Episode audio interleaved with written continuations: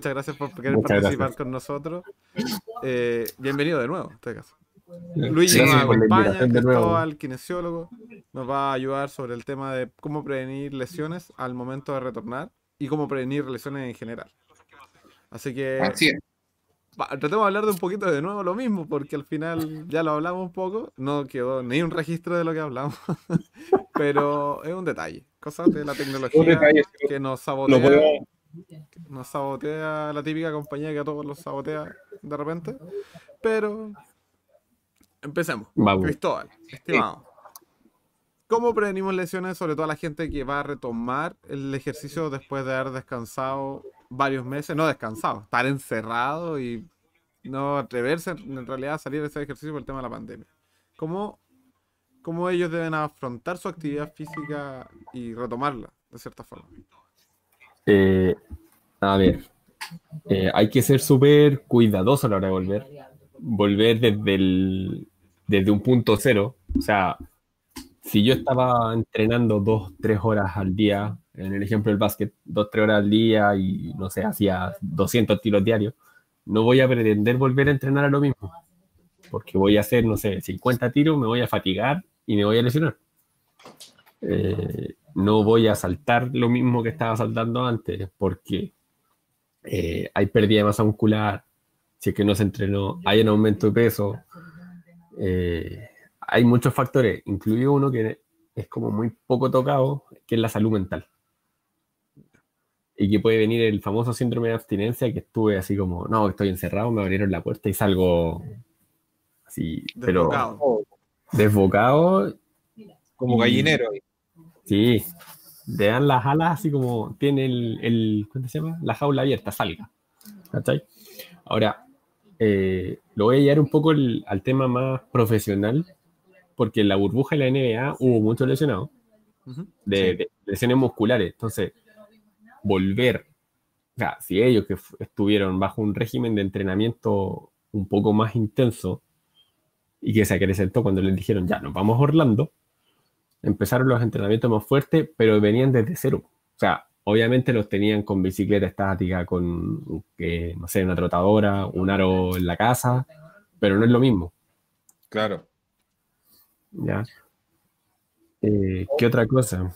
Ahora hablamos, eh, también mencionábamos para el tema de prevención de lesiones, bueno, primero, eh, retomar, habíamos mencionado también el ejemplo de Cristian, bueno, podemos ponerme a mí también como ejemplo que durante, empezamos quizás en los primeros meses, desde abril, mayo, motivados de repente haciendo alguna actividad física, algún entrenamiento en casa, pero después ya a medida de agosto, septiembre, octubre, en estas fechas ya, por lo menos en mi caso, he tomado muy poco, la verdad, eh, el tema de los entrenamientos.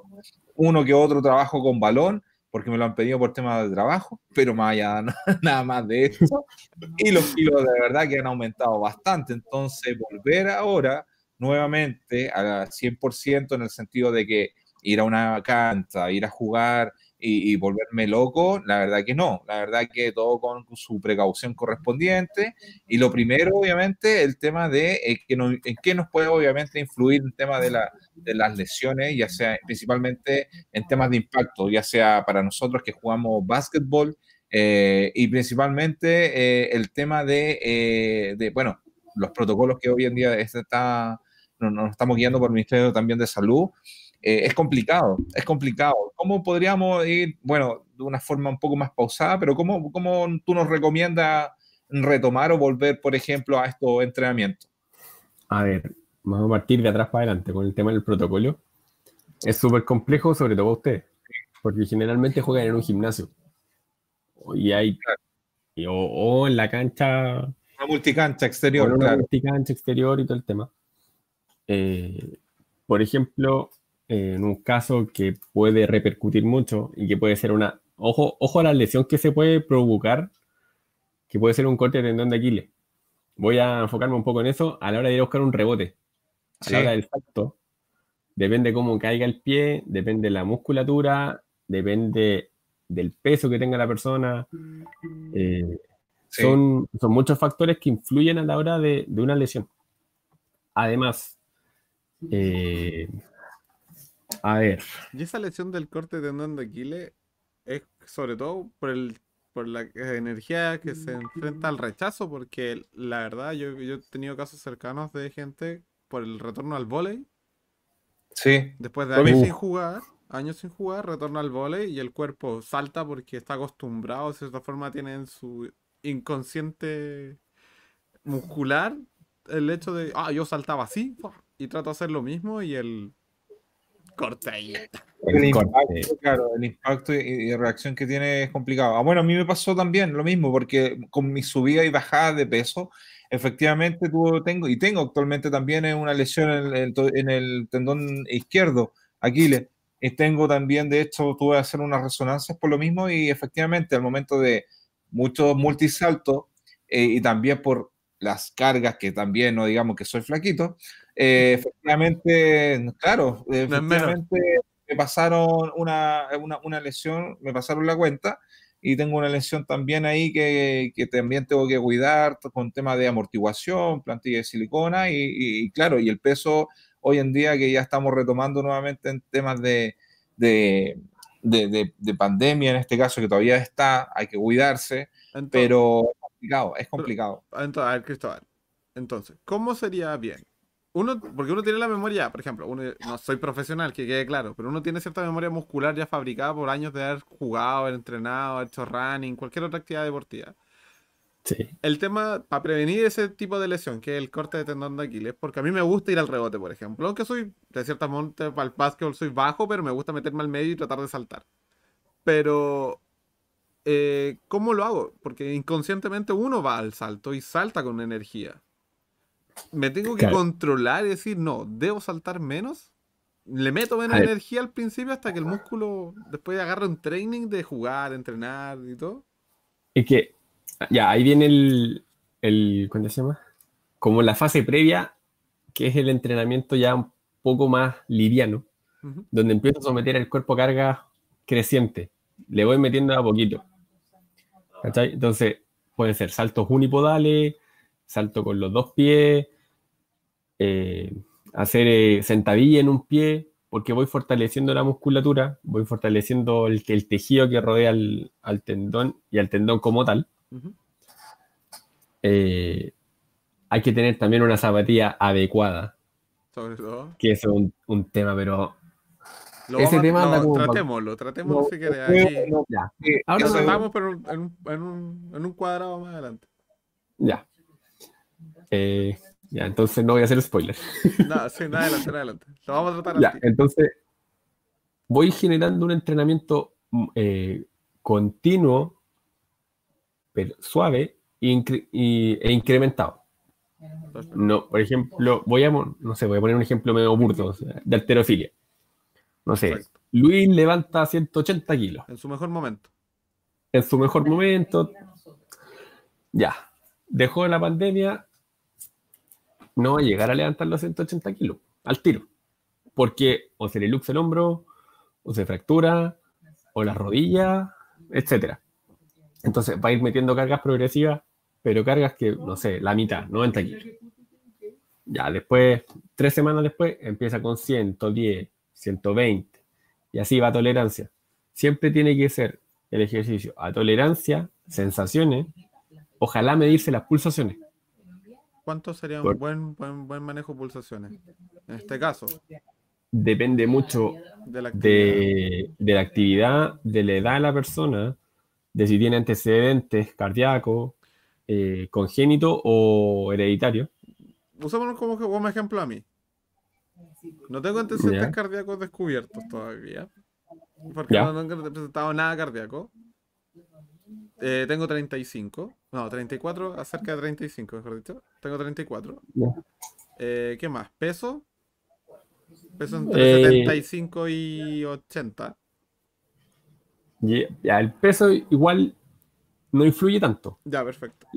La, edad y los antecedentes. O sea, un infarto no te va a preguntar, ah, ¿usted tiene, tiene antecedentes? Ah, no, no, te va a preguntar de por si acaso. Te, te pega nomás. Te pega, no, no te avisa. Pero eh, ¿Cómo sería una, en mi caso, ¿cómo sería, ¿cuánto sería una frecuencia más o menos cardíaca en, en reposo y en, una, y en activo y sobreexigido? Porque sobreexigido A ver, de sobre, sobreexigido. Hay una, una famosa fórmula que se llama Carbonen, que Luis la debe conocer, que el 220 menos la edad. Sí. Y se saca el máximo, y ahí te da como el máximo estimado en relación a tu edad. Por ejemplo, si tiene, ya, lo voy a redondear a 35, serían 185 pulsaciones máximas, como tu máximo.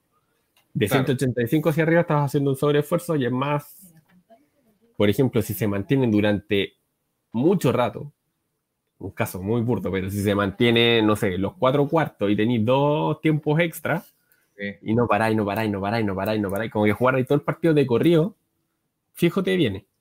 O te, da, o te pasa algo, te puede, te puede generar alguna lesión después. Perfecto. Entonces, en reposo el ideal, no sé, 60 por minuto, 70 por minuto, también varía mucho entre hombres y mujeres. Sí. ¿Ya? Ahora, cuando el cuerpo ya está entrenado, generalmente las pulsaciones en reposo bajan. Harto, a mí, me, a mí me pasó cuando me hicieron un control, me sigo usando de ejemplo, para seguir la misma línea, eh, yo marcaba 60 pulsaciones, o quizás un poquito ¿Eh? menos incluso. Sí, a, mí también me entrenando, cuando, jugando, corriendo. sí, cuando estaba también, podría ser, no sé si en mi mejor momento, pero corría mucho ya salía a correr todos los días, 10, 15 kilómetros, y claro, las pulsaciones eran muy, muy bajas. Muy, muy bajas. Cuando era, Ahora, eh, Claro, era, ahí estaba pesando, imagínate cuánto estaba, 85, 82 kilos, ahora estoy dentro de entonces la verdad es que, en fin, pero ¿para qué vamos a hablar eso? no pasa, por ejemplo, yo antes de, antes de la pandemia, mis pulsaciones bajas eran aprox 55, 57. Ya. No, ahora. Nada, sí. nada, 70, cero, de eso. Fijo, 60, 70, 70 75. 70. Sí. ahora estoy en 70, estoy en reposo. Sí, pasa, pasa mucho. Y, y yo me medía con la trotadora, ¿no sabes? Cuando hacía, quería hacer running, como entrenaba con la trotadora, hace años atrás, marcaba, ¿cuánto? ¿140 trotando? 140, 145. Ah, bueno. Sí. ¿Y cómo te sentís? Bien, bien, bien, bien. Nunca me pegaba unos piques para probar, pero no me alcanzaba a correr y medir, pero yo creo que llegaba un poquito más arriba, pero no, creo que mucho, mucho más arriba. Sí. Cristóbal, ¿y qué no, qué, qué, a ver, cuál es tu opinión en base al tema de lo que lo conversamos también, pero el tema del, del, del calentamiento en general? Eh, para las personas, en este caso, que están retomando eh, la actividad física, eh, también a veces, a veces hay algunos que no le dan la importancia al calentamiento. No, es más común de lo que se cree. Mucha gente no le da importancia al calentamiento y va de 0 a 100 de una. es verdad. y ahí también pasa, viene mucho tema de lesión. Porque y lo voy a, poner un poco en el ejemplo un poco más clásico, en el fútbol. Sí. Tú llegás a jugar futbolito, tu amigo, y no te ponía a calentar una hora antes, 20 minutos antes, no. Llegáis, no. a la cancha y te ponía a correr. Los primeros 10 minutos de partido son para calentar. Literal. Yo lo hacía así, por lo menos. no, yo, yo aprendí que unos 20 minutitos antes, unos trotecitos, elongar y... Eso es lo ideal es ideal. Porque, porque voy a someter al cuerpo a un estrés de aprox una hora en el básquet, quizá un poquito más, en caso de que tengan un, overtime. Eh, el ideal es calentar para adaptar el cuerpo a las demandas que se van a venir después. Claro. ¿Sí? Y ojo, que hay una. Voy a poner un poco más técnico aquí, pero hay una, una elongación, eh, un mapa de, cómo se comporta la musculatura, que es la zona, la zona elástica, que es lo que me da la zona plástica, que yo le estiro pero no se devuelve, y la zona de ruptura. Ruptura, sí. ¿Cachai? Entonces, generalmente el músculo, por ejemplo, yo vuelvo a jugar ahora un partido de fútbol, yo te aseguro que a los 10 minutos me agarro. Porque me voy a ir de la fase plástica a la zona de ruptura. O sea, ni siquiera la zona, la zona elástica no va a pasar ni por si acaso. Exacto, exacto. ¿Cachai? Entonces, siempre, pero siempre la gente tiene que calentar antes de. Y ojalá hacer un poco de, eh, estiramientos musculares antes de someter el cuerpo a una carga. ¿Ya? Y lo más importante, en la vuelta a la calma, un trote suave, muy suave, y elongar también. Porque tengo que volver el cuerpo a la musculatura, le tengo que devolver a la musculatura a su composición normal. Sí, y, otro, y otro tema importante que tú mencionaste, bueno, y lo que hemos conversado anteriormente también, el tema del calentamiento te prepara a tu organismo no solamente para el ejercicio de una actividad físico, sino también para el ejercicio mental, para que obviamente tu organismo eh, se mentalice, como se dice, para que tú vas a estar eh, aplicando un movimiento durante un, tiempo constante. Ahora, lo que tú mencionas también, que el calentamiento igual evita eh, parte principal o fundamental de, como la fase 1, por decirlo de alguna forma, el tema del, para evitar el tema de lesiones, ya sea por un mayor flujo de sangre y oxígeno, ya sea en, los músculos, flexibilidad, relajación y también concentración en tema mental. Y en tema de, de estiramiento, como bien lo decía Cristóbal también, el tema de, trabajar el tema de flexibilidad principalmente. Y a veces una, una eh, no sé, pero eh, yo siempre cuando empiezo el tema de, de, hacer calentamiento, mi rango, en este caso yo opto, no sea que de 10 a 15 minutos, porque si sobrepaso esa cantidad de segundos, en este caso ya sea de alguna articulación o, en fin, eh, voy a pasar a como a la segunda o tercera fase más o menos y, señalarle a mi cuerpo en este caso y a esa parte que ya va a estar en un estado ya de duración o casi entre comillas de reposo, ya si van sobre 30 segundos o un minuto, ya después voy a estar como al momento de realizar el rango de movimiento de... Voy a sobrepasar mucho entonces. Tengo una consulta sobre el calentamiento, antes de que la responda. Eh, una consulta. El tema del calentamiento, ¿tiene que ser suave o puede ser progresivo y terminar con un calentamiento verdaderamente más intenso? Porque generalmente, por ejemplo, yo he calentado y siempre son como calentamientos suavecitos, muy suavecitos, como que. Es que vais preparando la musculatura a la demanda. Perfecto. O sea, el, ideal es que sea un, un, creciente también, pero no sé, al 50%, 60%, no más allá. Ya. Porque si voy a, voy a terminar un calentamiento al 100%, es como, ah, ya vamos a jugar al tiro. Exacto. Exacto. Eh, volviendo al tema de los estiramientos y todo el tema de lo que mencionaba Luis, el óptimo, el óptimo de un estiramiento muscular, llámese una elongación y todo el tema, entre 60 y 90 segundos. Ok. No, no cuenten así como 1, 2 por 5, 10, cambiemos. Eso no sirve. Ya. ¿Por qué? Porque y me, yo me he fijado mucho, por ejemplo, he salido a correr aquí en, Santiago, cerca del Parque Almagro, y veo esos grupos de entrenamiento funcionales, y un día me paré a mirar a ver cómo elongar. Paré mi entrenamiento para ver cómo era eso. Y yo miraba y decía, ya, elonga 10 tiempos y ahí queda. Sí. Pero si la persona ya dice, ya me voy trotando a la casa, y elonga 10 segundos, lo va a volver a someter a una carga y se va a lesionar. Claro. claro. Entonces, entre, entre 60 y 90 segundos el óptimo. Por, por músculo, por grupo, por tipo de. Por, segmento. O sea, es un minuto en la misma posición. No te sirve 10 segundos, ni 20. No, no te sirve. No. Ni parar 10 y después elongo la otra pierna y después vuelvo a elongar la misma pierna por 10 segundos más. O, sea, o eso es no. Tampoco. No, no, tiene que ser continuo. y ojalá... ojalá un minuto, un minuto y medio. Sí, ojalá.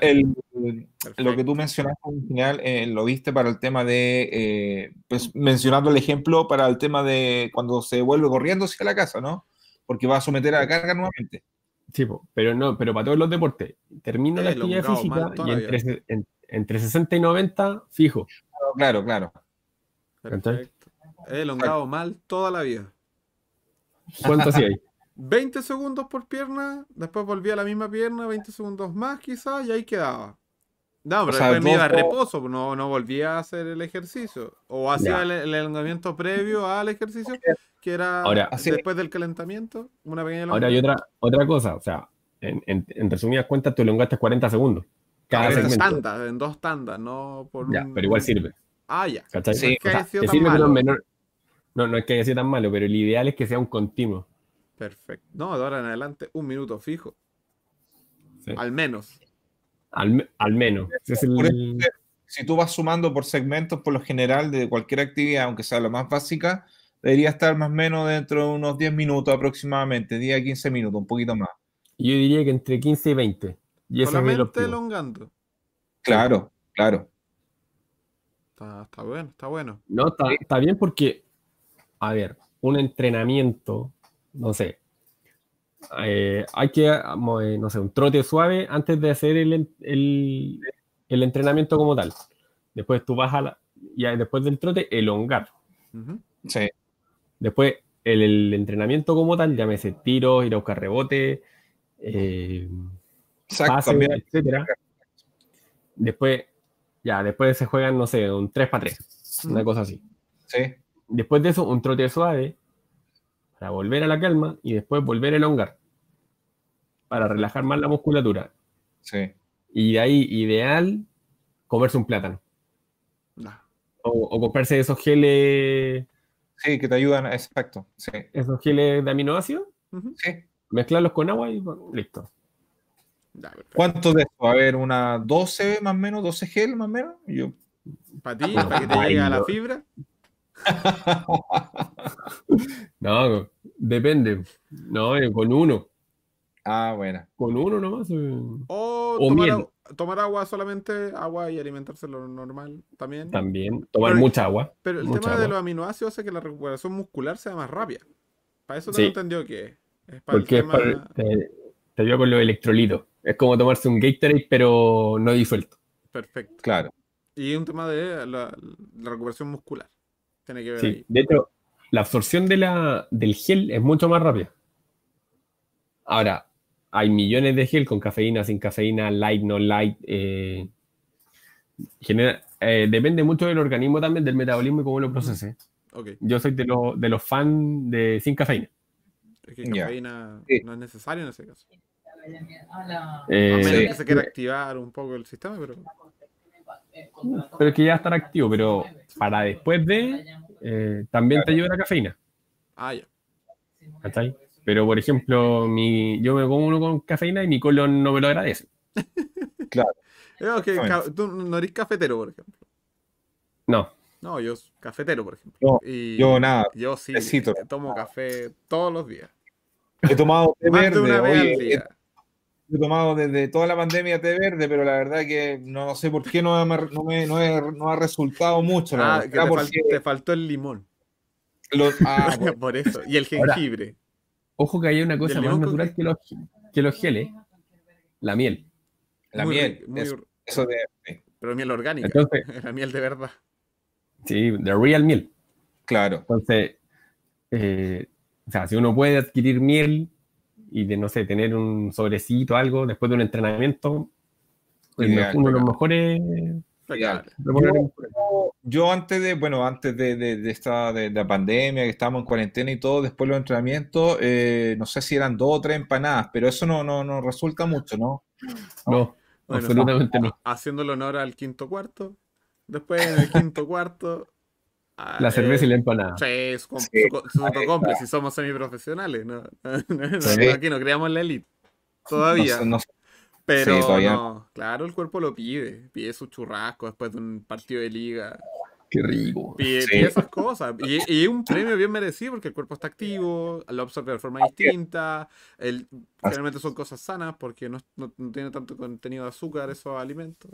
Ahora, es la mula que digo yo, pero. Ojo, pero, ojo que hay mucha gente que termina de, no sé, de hacer random actividad física, un básquet, un running, un fútbol, y vamos por su doña papa frita o su doña chorrillana. Pues, ahí... yo no comprendo a esa gente, la verdad, las cosas. Yo, lo entiendo, comparto mucho esa actividad, pero... no, pero en, en, ocasiones, como simbólicos, después de un partido, quizás... O sea, si vaya, si vaya a jugar una liga todos los sábados, todos los sábados te ir a comer la chorrillana. No, generalmente no. Ah, por medio por medio. No, pero la gente se cuida en la semana. Así que el ideal es cuidarse en la semana para poder escapar esa salida. Exacto. Claro, Oye, un, eh, una salida, una escapada. mira, eh, estamos hablando del tema, bueno, como fase 1, principalmente el tema del calentamiento, que es súper, súper importante. Elongar. Y, y elongar también, estiramiento. Tomar agua. Muy, muy. Tomar agua. Y tomar agua. Hidratarse Exactamente. Oye, y segundo, también una de las cosas muy importantes también, que también lo habíamos mencionado al comienzo, el tema de eh, los implementos deportivos, el uniforme, zapatilla, calzado, ese tipo de cosas también es fundamental, creo yo, para el tema de evitar lesiones.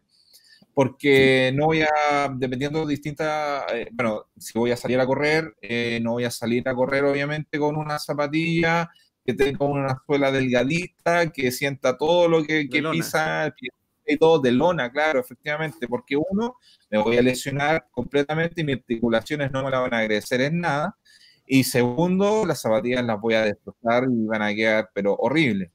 Eh, cuéntanos, Cristóbal, un poquito más menos sobre qué, implemento, bueno, más que nada deberíamos preocuparnos hoy en día, el tema del calzado, ah, ah, el tema de rodilleras, esas mallas compresoras en este caso, en fin. Antes que Cristóbal nos dé una charla de zapatillas, yo quiero recordar que antiguamente sí se entrenaba con zapatillas de lona, porque no había mucho más, y se ocupaba.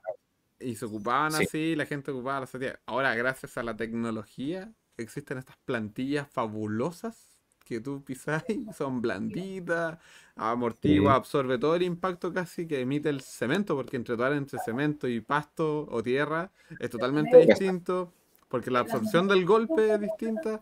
Así que las tecnologías de las zapatillas, así que la gente que tenga capacidad de comprar zapatillas con tecnología para la actividad física que realice, totalmente recomendado. Y aquí quizás nos va a explicar por qué es mejor usar zapatillas adecuadas para su entrenamiento. Ojo, no es para verse más bonito, para verse más bonito. No, no, la estética no importa aquí. Aquí tiene que ser que funcione, que no te lesione, que la zapatilla te aporte y no te perjudique. Exacto. A ver. O sea, hay un calzado que es minimalista, que lo he visto en algunos deportistas que, ¿cuánto se llama? Te cubren, es como tu forma de, de los pies. ¿Ya? Lo he visto. ¿Con, con dedo individual incluso? Sí, que son de sí, dedos separados. Dedos separados, como una planta. Es como, una... es, como un, guante. Sí, perfecto, sí lo he visto, sí lo he visto. O sea, se puede correr con, por ejemplo, se puede correr con eso. Yo he visto gente corriendo en cerros con eso. Es que son, están recordando a sus antepasados con zapatillas de... Ya, he visto otros corriendo a patapela, una carrera de 10, de 15K. Eso es que recuerda a los mis antepasados pudieron porque yo no. Claro, una cosa así. Pero los antepasados no tenían asfalto. Lo que igual es bueno, porque trabaja mucho el sistema en eh, la preconcepción del pie, que es algo muy importante. Pero voy a, poner una... Hay tres tipos de pizza. Vamos a partir de, lo más básico, que son tres tipos de pizza. La pronadora, la supinadora y la neutra. Perfecto. ¿Ya? Hay distintos calzados para las distintas pisadas. Antes, antes, antes que siga. ¿Cuál es la diferencia en cada una? Porque las mencionamos, pero explicamos qué, cuál es la pizza para que la gente más o menos vaya identificando. Ya. La pronadora va hacia afuera. Perfecto. La supinadora va hacia adentro y la neutra es la al medio. El tobillo queda recto porque el ahí tiene que se. Claro. Para que, la gente lo identifique, el desgaste de la zapatilla más o menos indica por qué lado pisas más. El desgaste exterior, el desgaste interior. Mira aquí nuestro la, la magia, del, la magia del envío, la magia del envío. Sí, ahí vemos la diferencia en los tres tipos de pisadas. Supinada, que es más al exterior. De hecho, yo tengo ese tipo de pisada porque gasto la zapatilla en parte exterior, pero demasiado. Mucho, mucho, mucho. En normal, en este caso. interior esa, la primera? No, la primera es. De izquierda a derecha. ¿De, izquierda a derecha? La sí. La, la, supinada. Sí. Supinada. Esa es de gasto interior de zapatilla. No sé si, no sé ah, si no. está para afuera. Eh, eh, sí, es raro. No, esa es la ya, digamos que esa es exterior. Exterior. exterior. Estamos viendo la pierna derecha de, del, del, tipo en este caso. ¿La derecha? Ya. Sí. Entonces, si la derecha supina, si supino, piso con la parte de afuera. Sí. Exactamente. La normal, que caigo con toda la planta y la pronadora va por dentro. Perfecto. Exacto. Dejemos, déjame, la, déjame la imagen, por favor. Para explicar, hay distintos tipos de calzado. Que la, la suela se refuerza más dependiendo de la que uno tenga. Que se puede evaluar mediante bueno, la evaluación de pisa para la redundancia, que a mí me la enseñaron así con aceite, caminar por una, ¿cómo se llama? Por una toalla no y todo el tema. Pero ahora hay una, unas maquinitas que te van, te prenden la luz, te hacen subirte arriba del vídeo y te van viendo el tipo pisada. El tipo pisada. Hay distintas zapatillas porque van reforzando el, borde que más se desgasta. ¿Ya? Ahora, si puede, compre. Son más caras, son mucho más caras que las normales. Ahora, ojo, que se le puede eh, administrar la plantilla como ortopédica a la persona con el tipo pisada y eso te va a acomodar un poco más. Pero hay gente que no se acostumbra. ¿Eso qué busca? Que pise de forma neutra o normal, en este caso, como la imagen. El hecho de que yo me ponga una plantilla ortopédica para corregir mi post, el tipo pisada, sí. corrijo para que, pise normal, en seco. Claro, ahora, ojo, si yo piso, no sé, de pronador, o de supinador, voy a generar un mayor uso eh, un mayor trabajo muscular en grupos musculares como los tibiales y los, y los, gemelos, los peroneos de un lado del cuerpo. Por ejemplo, si yo piso, tengo pronadora, generalmente van a ser los internos los que voy a tener más trabajo. Y me va a empezar a generar desbalances musculares si no me lo trato. Sí. Los desbalances musculares van a generar lesiones. ¿Cachai? Entonces todo te lleva a algo. Y, eh, por ejemplo, yo tengo una pizza supinadora, pero con zapatillas normales no se siente tanto. La pronadora es más complicada. Sí, eso te dificulta Ahora, yo me he fijado en las zapatillas de básquet que, la, que las zapatillas tienen buena sujeción de tobillo. Los que ocupan tobilleras que ocupan con tobilleras. Yo ocupo con caña baja. Ya. La, la, ¿por, qué llegué al tema del tobillo? Porque la, articulación es tan. Se somete a tanta carga en el básquet que es más fácil esguinzarse. Y peor si uno tiene una pizza pronador o supinador. Mm. Claro. ¿Sí o no? Mm, me pasa seguido. Sí. Sobre todo a la hora de ir a buscar un rebote. Porque no vaya a caer así no vaya a caer de seco, porque el cuerpo va a, tratar de impactar, pero en relación a tu pisa, es como si fueras caminando. La peor de todas, fuera a caer en el rebote, es cuando estás lanzando y el, la, la persona que te defiende te pone el pie abajo sin querer, o yo creo que sin querer, y tú caes encima de ese pie, porque estás concentrado en el tiro y el peso cae en un tobillo que le hace ¡pum! pega un latigazo. Horrible. Es que claro, estás concentrado en eso y tú asociáis a que no va a haber nada ahí, no va a haber nada externo que va a caer en una superficie plana. Entonces, caer encima del pie de un, de un rival eh, el 15 seguro o alguna extensión. Eh, dolor. No, eh, dolor. dolor. Por eso, dolor.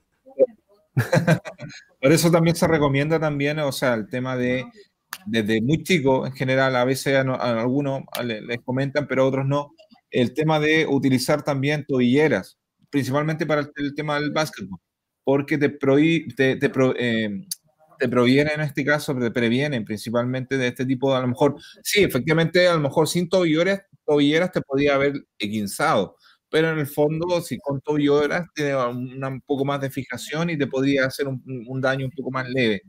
Pero el, ahora, el tema de que esto lo conversamos ahora, eh, yo creo que unos 10 años atrás, 20 años atrás en relación a, distintas disciplinas, ya sea del running, la tecnología de, de, la zapatilla, los implementos deportivos, no era algo que veíamos y iba ya ingresar al teléfono. Bueno, en 20, hace 20 años atrás no teníamos ni teléfono tampoco. alta teníamos, teníamos, teníamos, alta vista.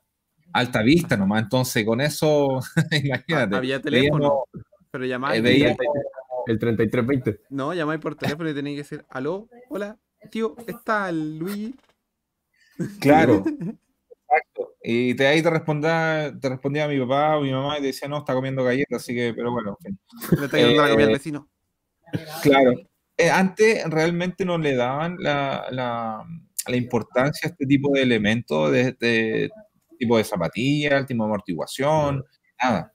Hoy en día hemos visto, y, y, más yo creo, enfocado no solamente en, en las distintas disciplinas, yo creo principalmente en lo que ha llevado eh, a mejorar el calzado es en relación mediante eh, la disciplina del atletismo, el tema del running principalmente. Eso ha, Sí, el running ha evolucionado mucho, mucho, mucho. de hecho, el, récord mundial de 10 kilómetros, el, el, Ah, no me acuerdo la, la, ugandés que batió el récord mundial el otro día. No sé si, si, vieron alguna imagen de su pisada. Era una pisada. Eh, Pronadora. Sí. Y que en, la, en las vueltas lo ayudó, pero así. Así era, era, brutal. Era brutal. Pero ha, ha, tenido un constante entrenamiento. Ha salido a entrenar tan bien ese muchacho que tiene un, tiene un balance muscular grande. Entonces, su, su pisada, si bien es pronadora, su trabajo muscular a nivel de peroneos, de tibiales, no se ve afectado. Lo compensa bien. Lo compensa muy bien, porque tiene un centro, eh, el centro de gravedad, el braceo, la técnica es maravillosa. Entonces, ¿qué, qué pasa? Que las, las tecnologías van haciendo que un deporte vaya por sobre otro. Por ejemplo, los zapatos de fútbol ahora también vienen con tobilleras. Sí. sí. Claro que son de esas tobilleras que valen 9.90, porque son como delgaditos. Como sí, sí. Pero, pero el zapato de fútbol en sí ha, cambiado incluso su arma interior, su ajuste en el pie, todo. Sí, de hecho, las mejores tecnologías y las tiene Adidas y las tiene Nike. En eso, como que las dos marcas llevan un poco la delantera. Compiten ahí, compiten. En, cambio, en el, en el running se empieza a meter Asis. Sí. Asis. Y yo diría que le empieza a ganar a Adidas. Porque Asis, tiene una gran ventaja. Que el, diseñador o uno de los diseñadores hacía esa zapatilla a mano antes. Mm. Sí, es una historia muy interesante. Ahora, en el mundo del básquet, entre Nike y Jordan. Porque Jordan también se ha metido en el tema de, de zapatillas. Obviamente no se va a meterse Jordan. Claro, y aparte, bueno, están ligadas ambas marcas, así que. van de la mano, desarrollan zapatillas juntos. Entonces, no sé si, no sé si se fijaron tendrá, que la gran te Dale. Una, una consulta. ¿Tendrá alguna implicancia el tipo de pisada? Por ejemplo, hay gente que, por ejemplo, a mí me pasaba de chico iba trotando y se me torcía el tobillo, porque tengo ese desgaste que es exterior. Entonces piso, pisaba mucho con la parte exterior. ¿Tendrá que ver por el tipo pisada ese que uno va trotando? ¿Se va trota solo y se tuerce el tobillo porque pisa de forma interior? O... Eh, puede ser, pero también se suma un componente de propiocepción que no hay tantos. Eh, ¿Anduviste mucho a pie pelado cuando chico, no? No sé. Tendré que preguntarle a mi mamá. no sé, yo creo que sí. Pero, ¿por, qué, te pregunto? Porque la propiocepción del pie también te ayuda, es como un sistema de alerta a la hora de doblarte el pie y te, evita lesiones. Sí. Eh, en la calidad del tejido también influye. Entonces es un cúmulo de factores el, si eres hiperlaxo o no. Otro tema muy importante. La hiperlaxitud también te, permite generar un poco más de rango de movimiento. Pero ese rango de movimiento como que va, de la zona elástica a la zona de ruptura. No, no pasa por la fase plástica. Ah, perfecto. ¿Cachai? Lo dice alguien que se tuvo un 15 tobillo bien feo. Mira, yo le diciendo hiperlaxo. Disculpa. Literal, no, si yo soy pero, hiperlaxo. Pero se dio tres vueltas el tobillo para descansarse. No, mi tobillo hizo inversión y eversión.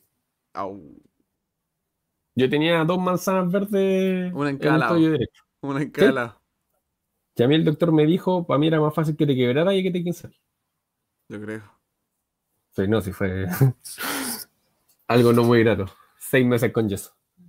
Mira, yo, eh, yo les voy a mostrar una imagen ahora sobre un tipo de calzado que realmente, no sé si revolucionó parte del calzado, ya sea, bueno, enfocado en el tema del básquetbol hace muchos años atrás, pero también a lo largo que fue, eh, a, lo largo que se realizaron alguna investigación en base a este tipo de calzado, vieron que la verdad que era más publicidad de, los efectos que traía este, este, este calzado.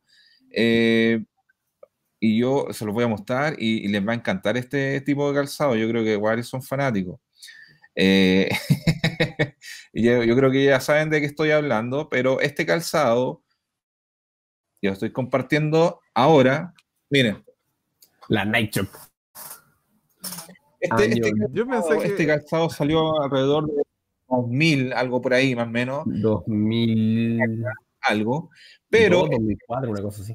Entonces, este calzado mencionaba principalmente que todos lo compraron, gran parte, hasta algunos desde futbolistas, basquetbolistas, que se hizo bien, bastante famoso con el jugador de Vince Carter utilizando este, estas zapatillas. Pero no todos teníamos el, físico, la elasticidad eh, la fuerza, la energía que aplicaba él al momento de saltar. Entonces, para algunos, más que nada, tener estas zapatillas iba a volar como Vince Carter, pero la verdad que no, todo lo contrario, le produjo una cantidad de lesiones que la verdad de las cosas que no, no le ayudó mucho, la verdad. No sé qué opinan ustedes y qué recuerdan de este tipo de calzado, hablando sobre el tipo de pisada y la evolución del calzado deportivo. A ver, yo creo que trataron de innovar. Sí. Pero la innovación fue tan comercial que se olvidaron del, del como que no vieron más allá. Claro. Porque dijeron que toda la gente ya la va a ocupar para hacer deporte, la va a ocupar para andar en la calle. Sí. Y era común ver a gente en la calle con los Nike No, demasiado. De hecho, eh, el año pasado sacaron una nueva versión, más o menos para el tema de aniversario de este tipo de zapatillas. Y bueno, pero la función de este tipo de zapatillas era que eh, supuestamente traía resorte y todo, pero la, información que no, que, no sé si eh, omitieron un poco, que al momento de cierta carga que tú le aplicas a esta zapatilla, ahí recién empezaba a funcionar. Ok, lo, que, de hecho hicimos un análisis también en, la universidad en base a este tipo de zapatilla, por algún profe también de biomecánica que lo estudió y todo, y nos mencionaba principalmente que, imagínense, este tipo de zapatillas se aplicaba y su función empezaba más o menos cuando tú aplicabas 200, 250 kilos. Entonces, tú lo compras y al momento de aplicar esta, en la calle caminando no va a aplicar, a menos que, no sé, pesen mucho y, y empiezas a correr un poco, 250 kilos en este caso, no sé, tendrías que pesar más o menos 100 kilos o ya desde ahí en adelante más o menos, y en movimiento para, por último, duplicar o triplicar en este caso el, el peso y verle su funcionalidad. No, es, es chaya, o sea. Eh, por eso, a eso voy.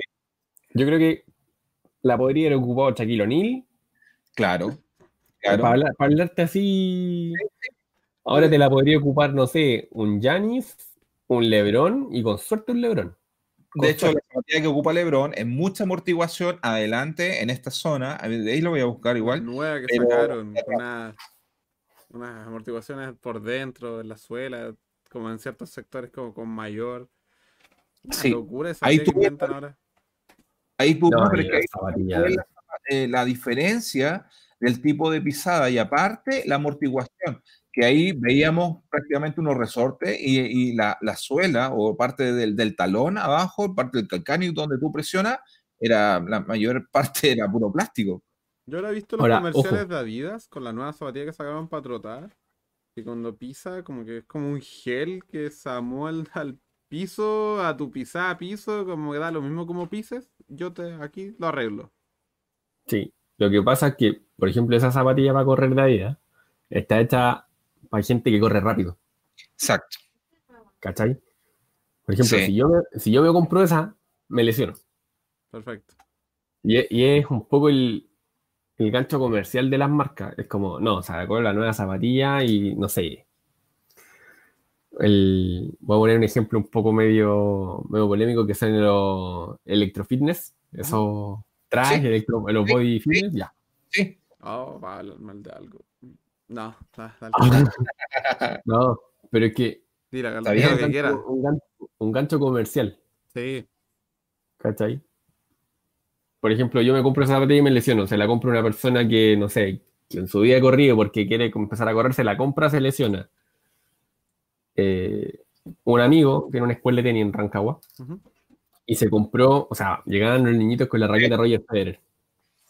Claro. Me dijo, toma la raqueta y juégate un rato. Es como levantar el martillo y todo esa raqueta. Es, es pesadísima.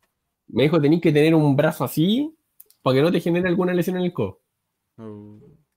Y muchos niñitos tenían que devolver la raqueta con mucha pena, porque pero después querían la de Rafa Nadal. Claro. ¿Qué pasa? Que pasáis, del, que pasáis de un, cambio pero tan grande, porque la raqueta Roger es pesa, pero la de Rafa es una pluma. Ah. Entonces ahí tenéis que. Ahí, hay otra cosa, que había que tener control del golpe. Entonces se frustraban y después no iban más. Llega un círculo. La gente quiere adquirir lo de moda o lo que ocupa su ídolo. Claro. Sin pensar que eso le puede ser perjudicial. Así es. Mira, aquí les comparto la zapatilla de LeBron James. Ya, tiene, una, tiene una, caña altísima para evitar lesión de tobillo, está claro. Exacto. Y la amortiguación. Una, dos, tres, cuatro. Prácticamente acá, esta zona. Zona de caña, zona medio pie. Y aquí. Son las nuevas, las últimas. Sí, sí. Entonces, vemos una clara diferencia en la zapatilla que yo le mostré anteriormente, que es para aplicada también al tema del básquetbol, y esta que realmente te cuida, que considero yo, aunque sea caña alta, te cuida y te evita eh, algún tipo de lesión, o te baja el riesgo a, a lesionarte. O sea, de que te lo baja, te lo baja, obviamente, ¿cachai? Y ahora volviendo a la Night la, la zapatilla modelo o la, la, zapatilla prototipo que vendieron es muy distinta a la de Vince Carter. La de Vince Carter tiene que haber tenido una tecnología, pero. Claro, ah, la, esta mano para él y la comercial. Claro, a sabiendas, De, a sabiendas de que Air Canada eh, iba a saltar todos los partidos y iba a mandar cuatro o cinco clavadas de lujo. Exacto. De hecho, eh, no sé si ustedes recuerdan, eh, voy a quitar un poquito, pero era para hacer la comparación un poco. Eh, cuando el, el, novato de este año, no, el Williams, Williams, el chico que se rompió también, sí, que también que se la rodilla. y le se rompió su zapatilla también, pues, cuando estaba en uno de los partidos, no dio más y también. Se le ese, que se le despega la suela, se le despega la suela, se le raja la parte de la costura de, la suela. El de New Orleans, exactamente, los Pelicans. Sí. No, no, no me, no me acordaba de ese episodio de. Sí, sí, entró y también y, un, y un cambio de dirección y la verdad que su zapatilla ya la, la, destruyó. ojo, que también en el básquet tenéis mucho cambio de dirección y de repente la zapatilla con la fuerza no te aguanta el. Claro. No te va a aguantar la demanda. Exacto. Y es lo, mismo que pasa también un poco en el fútbol. Sí. Porque en otro deporte, por ejemplo, como el running, tú tenías una ruta establecida y es como, a no ser, a no ser que vayas al cerro, te pierdas o empecés a, a, ¿cómo se llama? a compensar movimientos así como a zigzaguear o todas esas cosas. Claro. Eh, depende mucho el terreno también. Sí. Eh, no todas las zapatillas están con una demanda. No. Bueno, y, para el tipo de, suelos, principalmente nosotros, que a veces jugamos en cancha de cemento, otra de cerámica, otro de eh, parqué, en fin, es completamente distinto. Es completamente distinto. Entonces, eh, eso para las personas deben tenerlo súper claro en, ese aspecto. Es súper complicado porque pasar de una superficie tan dura como el cemento al parqué o a la cerámica, que el bote, el bote ahí es mucho más rápido. Sí. Que si no tiene la zapatilla adecuada va a estar reparándose a cada rato. Pasa mucho. Y ahí, cuando el, riesgo de lesiones más, es potencialmente alto. Pasa mucho porque de repente vaya canchas que no están, por ejemplo, el piso bien limpio, entonces hay polvillo y la zapatilla no tiene cómo agarrarse por la capa de tierra que tiene la cancha. Y ve una pista de hielo, literalmente una pista de hielo. Así es. El cemento, al contrario, la zapatilla se agarra todo el rato, menos que además haya mucha tierra, pero igual a la larga se sigue agarrando. Y el parque es distinto porque es como más suave, más blando. Entonces, el golpe. Y tiene que estar bien cuidado. Sí, y el piso, es como es más blando, la sensación corporal es totalmente distinta. Sí, el correr, el saltar, todo es como que. Hasta la pelota se ve distinta. Totalmente distinto el voto con la pelota en piso de madera, o madera, o parqué como, parqué como tal, o carpeta, que también es otro tipo de piso de madera que hay. Sí. sí. Así es. Oye, eh, estoy, mira, eh, hartos comentarios que nos están llegando que los voy a comenzar a leer en estos momentos. Dice Fernando también. Fernando ahí, un fiel seguidor también parte del equipo, dice, buenas noches equipo, qué buen tema, necesario para todos los que somos semiprofesionales, otro acierto del gran equipo que somos. Eh, Ricardo también nos, está, nos dice, si hay que hacer un trabajo, si no moriremos en el primer juego, dice. ahí que está.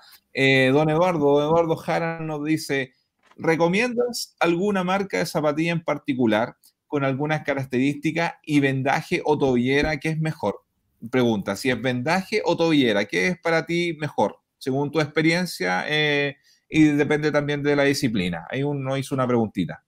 Depende de la, bueno, depende de la disciplina, obviamente, pero por ejemplo, para el básquet yo recomendaría zapatillas con caña alta. Yo tengo una, un, pensamiento, se puede decir, una, una, Dale una locura que yo hago, por ejemplo. Yo ocupo, yo juego básquetbol y ocupo zapatillas de caña baja. Ocupé caña media y no me gustaron mucho, la verdad. Y ocupé, ahora estoy jugando caña baja. Mis últimas zapatillas son caña baja. Y no ocupo tobilleras.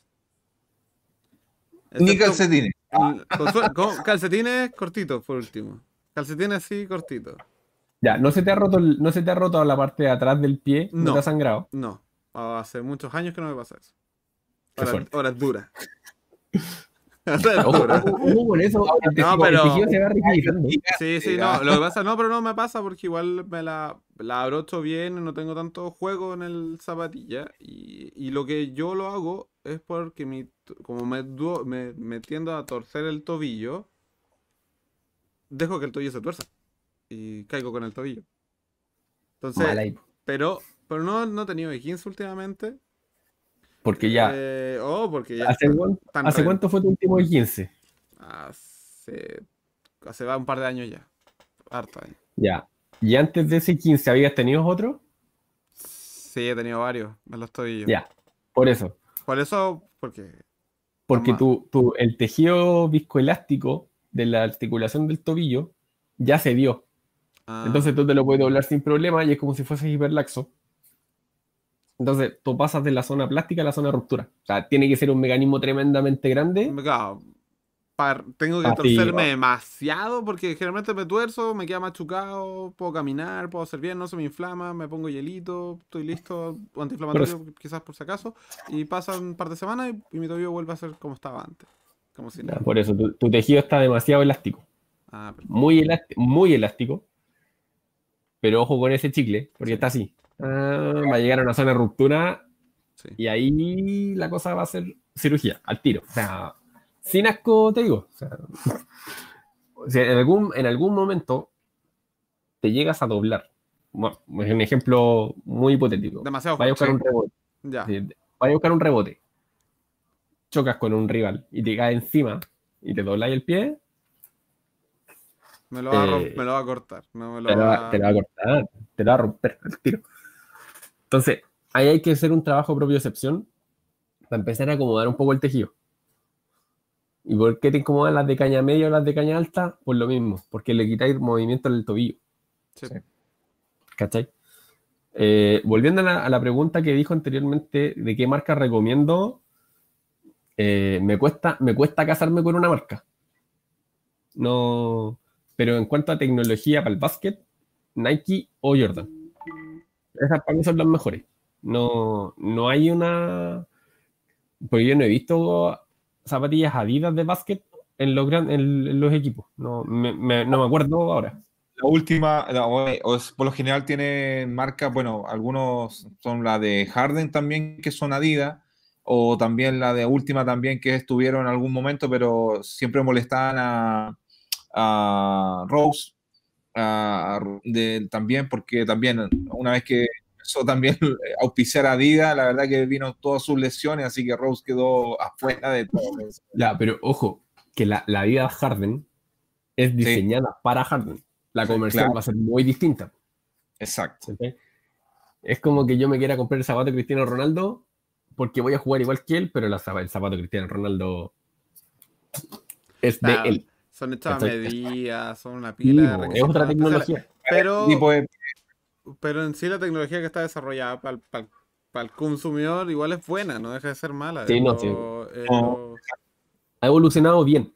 ha evolucionado bien la tecnología en cuanto a zapatillas, pero para mí Nike o Jordan en NBA, el top one. A ver, para ir cerrando, para ir tratando los temas que hemos hablado.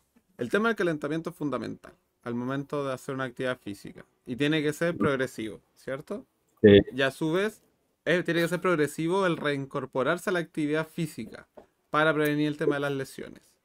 Exacto. No tomárselo con tanto así, ah, voy a volver a lo que era, a lo que era, cuando ya no lo eres. Entonces, mejor no. Y si, pero si eres deportista, tu recuperación va a ser mucho más rápida. Entonces vas a poder volver a tu nivel anterior en un tiempo más acotado. ¿Cuánto es más agotado? ¿Seis meses? ¿Un año? ¿Menos? No, menos. Depende de la intensidad del deportista. Es que depende. Por ejemplo, y lo voy a llevar un poco al alto rendimiento. Eh, los primeros partidos que vieron de la NBA en la burbuja, ¿cómo fueron? Más pausados. Más pausados y con pocos puntos. Porque muchos perdieron la costumbre de entrenar tiros, de entrenar tiros, de entrenar tiros. Entonces, volver, no sé, yo me acuerdo de haber visto un 80 y algo, 75, una cosa así. Cuando de repente tuviera en un tercer cuarto, 80 y tanto, 90 puntos, y es como, wow, ¿qué pasó aquí? Pero es porque, claro, dejaste de entrenar y de a poco tienes que ir, vaya retomando. Entonces, siempre, pero siempre eh, que, la vuelta al, deporte o a la actividad sea paulatina. Siempre en cargas incrementales. No de 0 a 100 de una. Otra cosa que tratamos el día de hoy contigo fue el tema de elongar. Sí.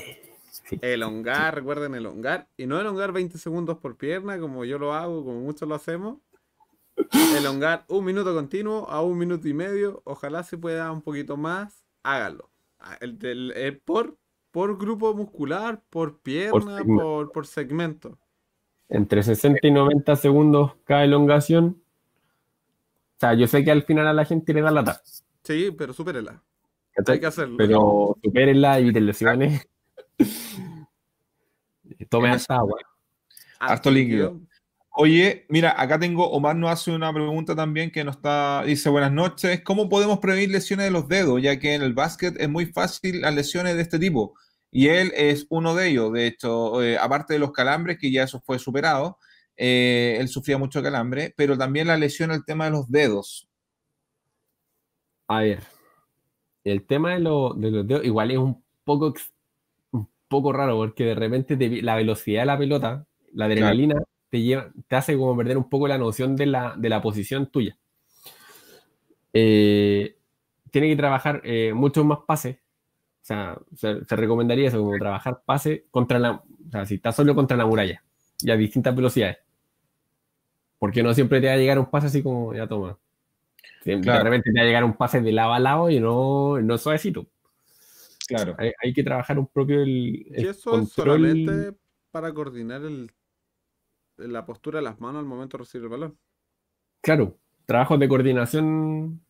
Lo otro, con esas pelotitas chicas como antiestrés, también por lanzarlas con fuerza y de a poco ir variando el volumen del balón que se va a lanzar. Porque eso también te ayuda a coordinar y a tener una mejor eh, sensación en la mano, en los dedos en este caso. Sí. Eso es. Mira, Fernando dice, hay unos estudios que han demostrado que la reducción de pasos diarios de una persona normal bajo desde 8.000 a 10.000, de, y eso lo, en promedio lo que hacía diariamente, pero de 800 a 1.200, necesariamente contempla todo lo que estamos hablando en tema de, de, retomar nuevamente el tema de la actividad, que disminuye, aumenta el tema de peso. Yo en estos momentos estoy en promedio, he aumentado mis pasos, así que no, no he llegado quizás a los 10.000, pero estoy más o menos desde 6.900 tengo acá. Ahí tengo 8.000 hoy día. Sí. No, voy a, decir, nada. no voy a decir nada. Eh, Don Ever nos dice buenos datos. Eh, dice, he estado trotando en las tardes y para variar terminé con una lesión en el tobillo. Ahora por lo que dice me percaté que es por la falta de elongación. Eh, Emer dice, buen invitado, saludos. Así que de hecho yo solo voy a jugar a comer algo luego del partido, menciona. Cristóbal nos mencionó otra cosa, antes que Cristóbal le dé explicación más técnica de todo de lo que la, el tipo de lesión que tiene Emer. Cristóbal dijo que había que fortalecer las musculaturas que recubren los tendones.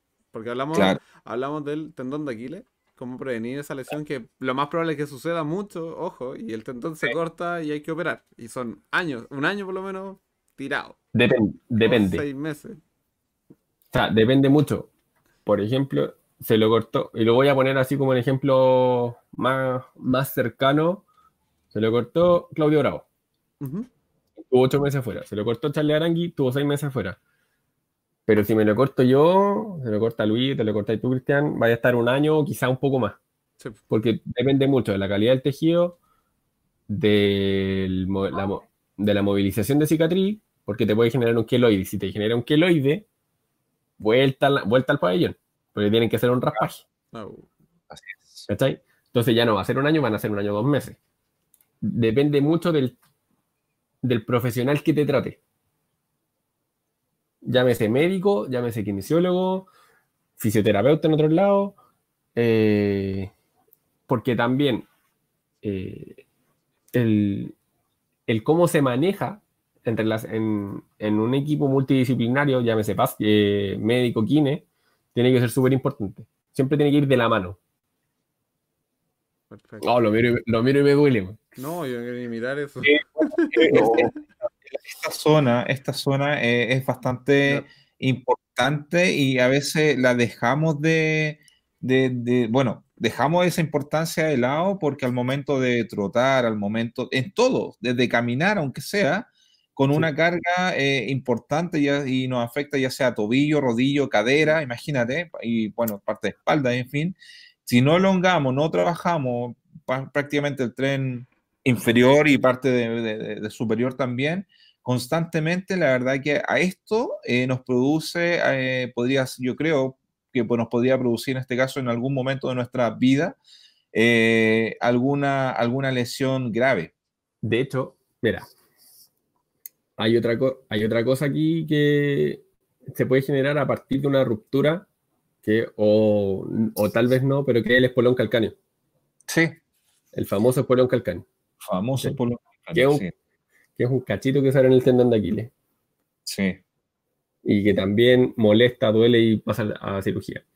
Pero volviendo al tema de la ruptura, o sea, si se me corta el tendón de Aquiles, toda la musculatura que es gemelos, que se ve en la imagen donde está el puntito morado, Toda esa musculatura se va a traccionar hacia arriba, hacia, el, hacia donde se origina. Entonces, vaya a sentir un acortamiento en la pierna y no vaya a poder caminar. O si vaya a caminar, vaya a caminar dando pasitos muy cortos. Oh. Porque no vaya a poder flexar, no vaya a poder hacer una, una dorsiflexión no. del, tobillo. No, ni siquiera. Vaya a dar de medio paso y, caminaría ahí. Como bailarina con ese pie. Y, no, y caminaría ahí hasta como pato, así. Oh. Plano, plano, plano, plano. No, eh, es complicado. Entonces, es complicado Ah, Entonces, generalmente se, trabaja mucho lo que es la propiocepción de la zona del, pie. Caminar a pie pelado es ideal. Trabajar tibiales, peroneos, eh, tricepsural, que son los gemelos y el solio. Que el solio, el solio pasa muy desapercibido aquí porque dicen, ya, elonguemos gemelo, pero se olvidan del solio y el solio es un músculo más profundo que si te lo llegáis a agarrar, es mucho más complicado que un desgarro de, de gemelo. Ejemplo, sí. Esa eh. es siempre tener muy, muy bien, eh, trabajar todo grupo muscular del segmento determinado. un consejo entonces para Emer, para su tobillo, para que una lo fortalezca, porque lo más probable es que el trote de Emer esté bien pero el tobillo no le está aguantando la carga que le está ejerciendo en el trote. Claro, que depende, ah, ojo también hay que depende de la zapatilla, del tipo de pisada, el terreno por donde anda. Claro. Eh, porque. ¿Dónde, anda, ¿Dónde anda? Claro, sería interesante saber dónde sale a correr. Perfecto. Sí, yo creo que, mira, por el sector donde vive M en general, yo creo que ocupa mucho el tema de eh, las veredas, el tema, el tema del terreno de cemento, quizás, no creo que corra por parte de ideal y se recomienda que sea por tierra o para pasto en general que tenga un poquito más de amortiguación. Cemento te, pasa la cuenta de repente. Ojo, ojo con el pasto. Hay que cuidarlo. Aparte, es medio engañoso. Oh, esos mechones de pasto de repente más duros que uno pisa y ¡pum! Sí, es que toda la gente dice, no, entrena en pasto, entrena en pasto. Pero si yo voy con zapatilla al pasto, de repente tengo que generar una fuerza un poco más grande que la que genero en el cemento. Porque el terreno es un poco más blando. Más blando, más. un poco más. Entonces, para yo seguir el ritmo que yo llevaba en el cemento, entrenar en pasto, me genera, tengo que generar una mayor demanda energética. Claro. Y la transición me puede provocar una lesión. Ojo ahí. Oye, y eh, hemos hablado sobre el tema de calzado, el tema de elongación, el tema, bueno, el tema de estiramiento principalmente, el tema de eh, calzado, el tipo, el tipo de pisada, eh, hidratación, y, pero al momento yo creo, bueno, nos falta, yo creo que como los puntos claves también el tema del descanso, y qué pasa en ese sentido de el enfriamiento que a veces después de cierta actividad se ha visto también en grandes, bueno, deportistas de línea en general, que eh, aplican eh, y se, esto de agua con mucho hielo para obviamente eh, evitar y, darle como un golpe, en este caso de frío también a nuestra musculatura. Sobre todo las articulaciones. El típico que uno ve a los deportistas ahí con, con el saco de hielo en el hombro, en la rodilla, en los tobillos bien amarrados. Claro. Ya. el tema del descanso no hay que darle hasta el, hasta el punto de fatiga al cuerpo. O sea, no voy de los siete días de la semana no voy a entrenar ocho. Claro. O sea, no hay deportista que entrene todos los días. ¿Cachai? no, correspondientes. No sé, tienen una pauta. Eh, aquí voy a especular un poco, pero ya. el lunes vamos a hacer eh, activaciones musculares. El martes pase, el miércoles rebote, el jueves tiro libre. El viernes táctica fija. Eh, el sábado, si tengo partido, una pequeña activación. El domingo el partido y después el lunes descanso. Suponiendo una semana, suponiendo una semana calendario. Eh, en la que tengo una liga que juego todos los fines de semana, porque si me voy a la NBA, es, no, partido, eh, es partido cada uno, cada dos, cada tres días. Más o menos. Claro. ¿Cachai? Y ahí es un tema mucho más específico, mucho más focalizado, porque ahí se entrena en la mañana o en la tarde y en la noche el partido, y que, tomamos, el y que tomamos el charter para cruzar todo Estados Unidos. Sí. Entonces, lo voy a llevar un poco al, al, mundo semi-pro. o sea, ya, se juega, todo se juega el, el, domingo.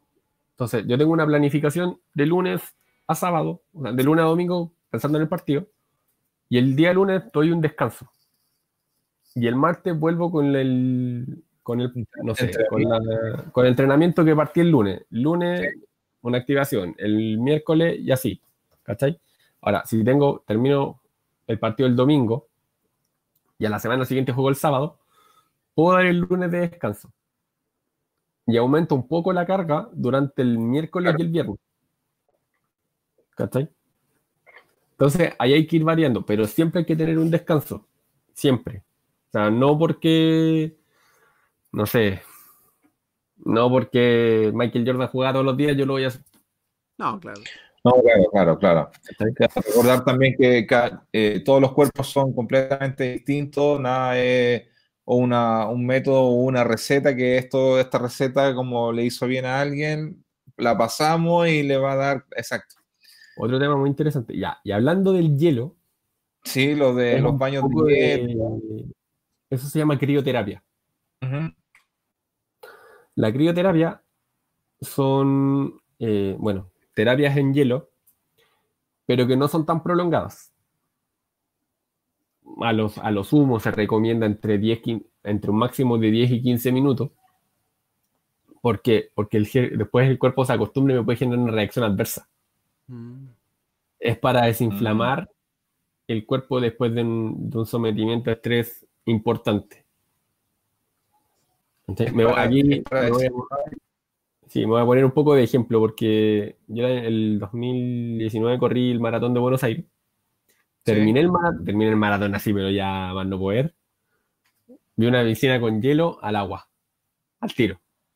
cinco minutos. Te da, te da un frío, pero brutal. Pero te desinflama y de hecho se siente como el cuerpo se va relajando. Buenísimo. Al, principio se contrae, al principio se contrae, porque pasáis de una temperatura alta a una temperatura baja. Entonces el cuerpo que hace para mantener el calor se contrae. Entonces después ya empieza a relajar, a relajar, a relajar. ¿Cachai? Entonces, sí, es, muy recomendado. y, por ejemplo, los deportistas que se ven con, el, con la bolsa de hielo, no sé, en el muslo, en el brazo, en el gemelo. Generalmente es porque tiene una contractura. O puede, o dice ya, no sé, o un desgarro, ¿cachai? Y lo ponen ahí para evitar que se genere un, una lesión mayor. No es por eso, porque como vaso, con, eh, como vaso se vaso contrae o se aprieta el músculo, eh, disminuye la irrigación sanguínea. Entonces no hace que el tejido se, se tenga una ruptura más grande. Perfecto. Buenísimo. Oye, a mí me gustó eso, lo voy a aplicar, los baños de frío, porque como desinflaman, a ver qué pasa conmigo. Ojalá que mañana amanezca con desinflamado con varios kilos menos. la, mentira, la, la, esperanza la mentira, más, la mentira más grande cuando uno despierta es el abdomen plano. Te digo el tiro. Yo despierto planito. Hasta el primer pan. sí. Oye, eh, buenísimo, buenísimo todo lo, todo lo que hemos conversado. De verdad que eh, se agradece. Hemos estado recibiendo varios comentarios, varias preguntas, así que también ahí están atentos también. Eh, bueno, esto va a quedar obviamente guardado en el canal del club en general y para que lo puedan chequear y revisar también. Así que muy, muy bueno, bueno la, la, conversación y bueno, y, el tema principalmente de prevención de lesiones que ya he visto mucha gente ya también eh, realizando y volviendo a, la actividad física. De hecho, bueno, por lo menos yo estoy acá en Viña y he visto también algunos teams que han vuelto y han realizado y eso que llevamos segundo día nomás. Entonces... No, sí, he visto varias fotos de eso. Sí, sí. Bueno, así, ah, es la gente. Si la, el que se quiere cuidar un poquito más, bueno, cuídese un poquito más. O sea un aviso comercial. Compadre, es todo suyo. Diga lo que quiera. Arroba Ah, puedo decir lo que quiera. No, después no, no vuelve el canal. de no hay censura, no hay censura. no. Eh, arroba kinesiólogo.arias, el Instagram donde me pueden contactar. Ya, genial. Si, si, dicen que mande, que me vieron en semi-pro y todo el tema, van a tener un descuentito. Ah, muy bueno, muchas gracias. sí, se, puede coordinar una, una evaluación y un, un posterior tratamiento. Muy bueno. Agradecerles también por la invitación. No, gracias a ti por querer participar con nosotros. Muchas gracias por entregar tus conocimientos. feliz, los tips, los datos, el tema de las zapatillas.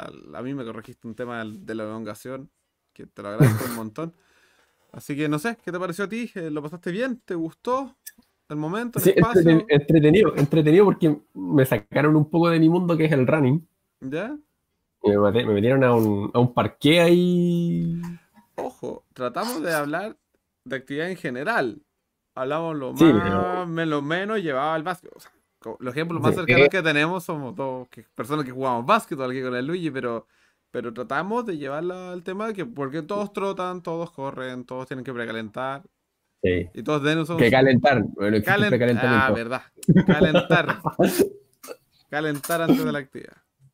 Y elongar después y antes de la actividad intensa. Sí, sí, sí, sí. Eso es súper importante sí, la verdad. es, un, tema que, eh, bueno, da para mucho, la verdad. Siempre eh, se va actualizando eh, el tema del calzado, el tema de vitalización, el tema de qué cosa ocupar, ya sea para protegerse las articulaciones, el tema del, calcetín también, el tema de mallas compresoras, en fin, me faltaron muchas cosas de verdad que quizás podríamos hacerlo por una segunda, segunda parte más adelante también, estaría bueno. No hay problema. Aquí estaremos. Muy agradecido, muchas gracias. No, yo creo que nos vamos despidiendo, yo creo ya. A pesar de que tuvimos unos chascarros, partimos una transmisión, hablamos en el rato, al final no se llevó a ningún puerto. este, era, el, piloto, no le dijimos a Cristóbal, no, ahora ah, partimos. ahora partimos. Vamos, no, ningún problema. no, fue, fue, un chascarro más o menos bueno, pero no sé si bueno. Pero por suerte nos avisaron. En algún momento estábamos meta conversando y se nos fue. Y hoy yo vi unos comentarios de repente, se ve cortado. Y me metí y no se veía nada, nada, oh. nada. Gracias a la empresa de telecomunicaciones. No, aquí hay un error técnico en general. Aquí, la mano negra, es así. No, pero bien. Cristóbal, así que de, verdad, muchas gracias por haber venido a compartir con nosotros aquí en el espacio del quinto cuarto. Espero que te haya pasado, la, haya pasado muy bien. Sígalo en Instagram. Ya Cristóbal dejó su Instagram. Dijo que sí, a hacer una pequeña atención si iban por el semi-pro o porque lo vieron en el quinto cuarto. Así es. Así que muchas gracias, Cristóbal. Gracias, Luis, por compartir el día de hoy. Sé que estás en Viña, así que saludo a la familia, tu niña, que estén todos muy bien. Nos vemos el próximo día, miércoles. Gracias por participar con nosotros el día de hoy. Gracias por todos sus comentarios. Sigan viendo nuestros capítulos. Vean los capítulos anteriores si no lo han visto. Revísenlo en Spotify, porque también de aquí a Spotify. Así, que el que no quiera ver el capítulo en YouTube puede escucharlo a través de Spotify. Nuestras redes sociales están en el link de la descripción. Así que muchas gracias. Nos vemos el próximo miércoles a eso de las 9 de la noche. O quizás pasado. Ojalá no tener chascarro. Disfruten, pásenla bien, cuídense, que estén bien. Nos vemos. chao. chao. chao.